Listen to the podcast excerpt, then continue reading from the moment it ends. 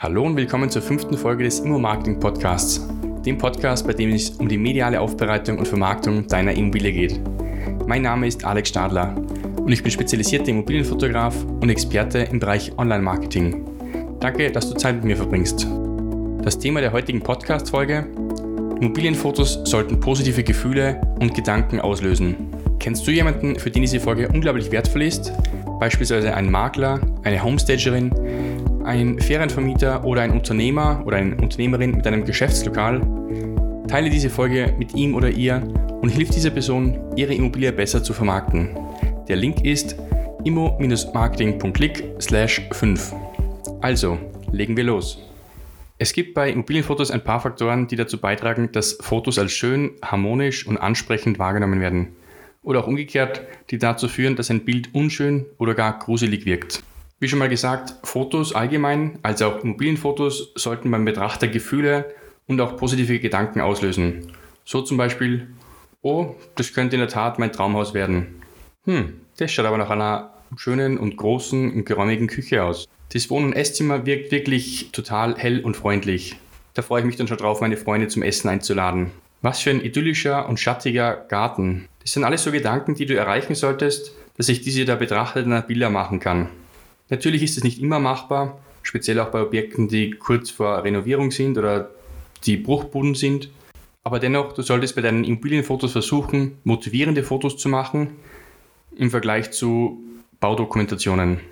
Wie schaffst du es nun, schöne, ansprechende und harmonische Fotos deiner Immobilie zu erstellen? Es gibt aber ein paar Aspekte, auf die du bei der Immobilienfotografie und auch bei der Bearbeitung achten solltest. Das heißt, sowohl durch die Fotografie als auch durch die Nachbearbeitung kannst du die Fotos beeinflussen, wie diese auf den Betrachter wirken. In der Einleitung habe ich jetzt mal ein paar Beispiele genannt gehabt, was sich der Betrachter in etwa denken sollte, wenn er deine Immobilienfotos sieht. Die Begrifflichkeiten waren geräumig, hell und freundlich, harmonisch, angenehm und ansprechend, idyllisch. Ich sage mal, das sind jetzt alles so Begrifflichkeiten, die eher auf Ferienvermietungsobjekte als auch auf Immobilien des reinen Immobilienverkaufs und auch der Vermietung zutreffen. Bei Geschäftsimmobilien will man dann höchstwahrscheinlich andere Begrifflichkeiten dann definieren, die sich der Betrachter denken sollte. Zum Beispiel gutes Sortiment, übersichtlich, schönes Restaurant, ansprechende Atmosphäre und so weiter. Nachfolgend werde ich jetzt auf alle diese Begrifflichkeiten einzeln eingehen und dir dann auch erklären, wie du genau diese Begrifflichkeiten mit deiner Kamera oder auch mit der Bearbeitung erzeugen kannst oder verbessern kannst. Starten wir mit dem Begriff geräumig. Geräumig heißt, man kann aber auch dem Bild viel vom Raum erkennen. Das heißt, man sieht auch nicht nur einen kleinen Ausschnitt, sondern kann aber auch von links bis rechts, also sehr viel oder auch sehr viele Wände des Raumes wahrnehmen oder sehen am Bild. Erzielen lässt sich dies einerseits mit einer Weitwinkellinse, also mit einem Weitwinkelobjektiv, als auch mit einem Vollformatsensor in der Kamera. Wenn du also beim Fotografieren auf ein Weitwinkelobjektiv und auf eine Kamera mit einem Vollformatsensor zugreifst, dann kannst du höchstwahrscheinlich den Begriff geräumig beim Betrachter unterbewusst hervorrufen. Kommen wir zum Begriff hell und freundlich. Wenn sich jemand denkt, die Wohnung oder das Objekt schaut hell und freundlich aus, dann liegt es höchstwahrscheinlich an der Belichtung, sodass einfach das Bild hell fotografiert oder auch hell nachbearbeitet worden ist. Die nächsten Wörter sind angenehm und ansprechend.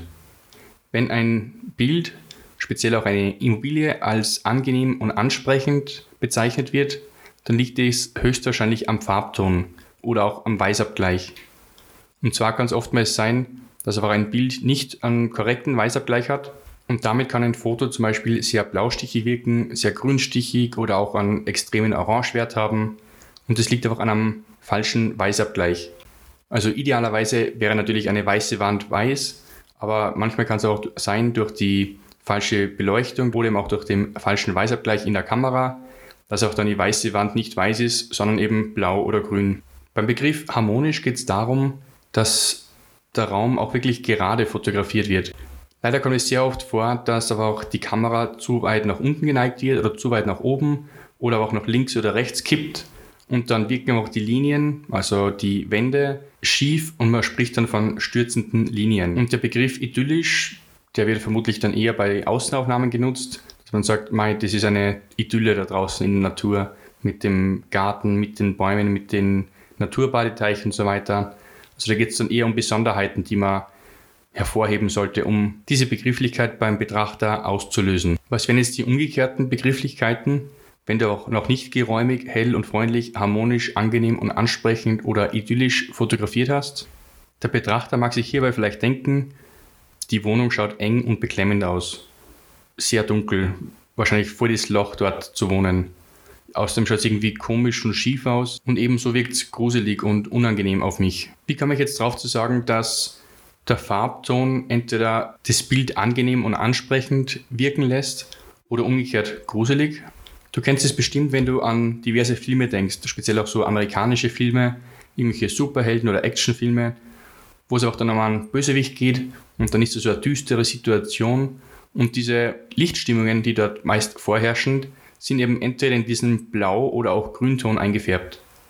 Wenn du also beim nächsten Mal irgendeinen Film anschaust, eben so ein Action, Krimi, was auch immer, und dann ist irgendwie so eine düstere Situation, auch mit dieser musikalischen Hintermalung, dann achte mal drauf, wie da auch die Bilder dann eingefärbt sind oder die Filmszenen eingefärbt sind. Höchstwahrscheinlich eben eher in diesen grünlichen, bläulichen Farbton.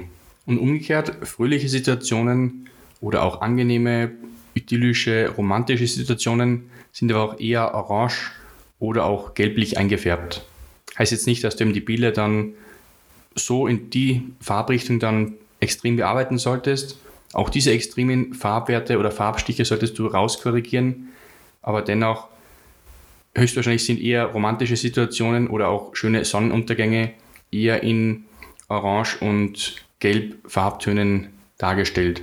Und gleichermaßen kannst du das eben auch wieder bei deinen Immobilienfotos nutzen, um eben das Bild dann angenehm und ansprechend herzuzeigen. Ja, was wollte ich jetzt mit der heutigen Podcast-Folge sagen? Wenn du wirklich eine Immobilie hast, die als Traumimmobilie zu bezeichnen ist, dann stell sie auch wirklich visuell so dar. Also wirklich visuell ansprechend, motivierend und eben nicht umgekehrt als Albtraumimmobilie.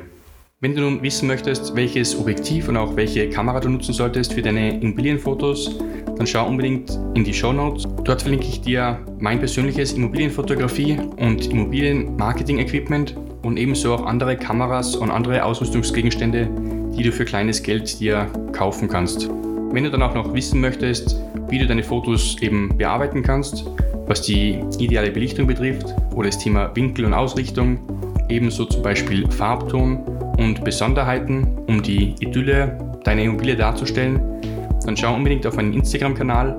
Dort habe ich schon sehr viele Tipps dargestellt, wie du ansprechende Immobilienfotos erstellen kannst. Auf Instagram findest du mich unter dem Kanal immobilien.fotograf und ebenso auch in meinen Blogartikeln kannst du sehr viele Tipps dir mitnehmen, wie du deine Immobilie optisch überzeugend präsentieren kannst.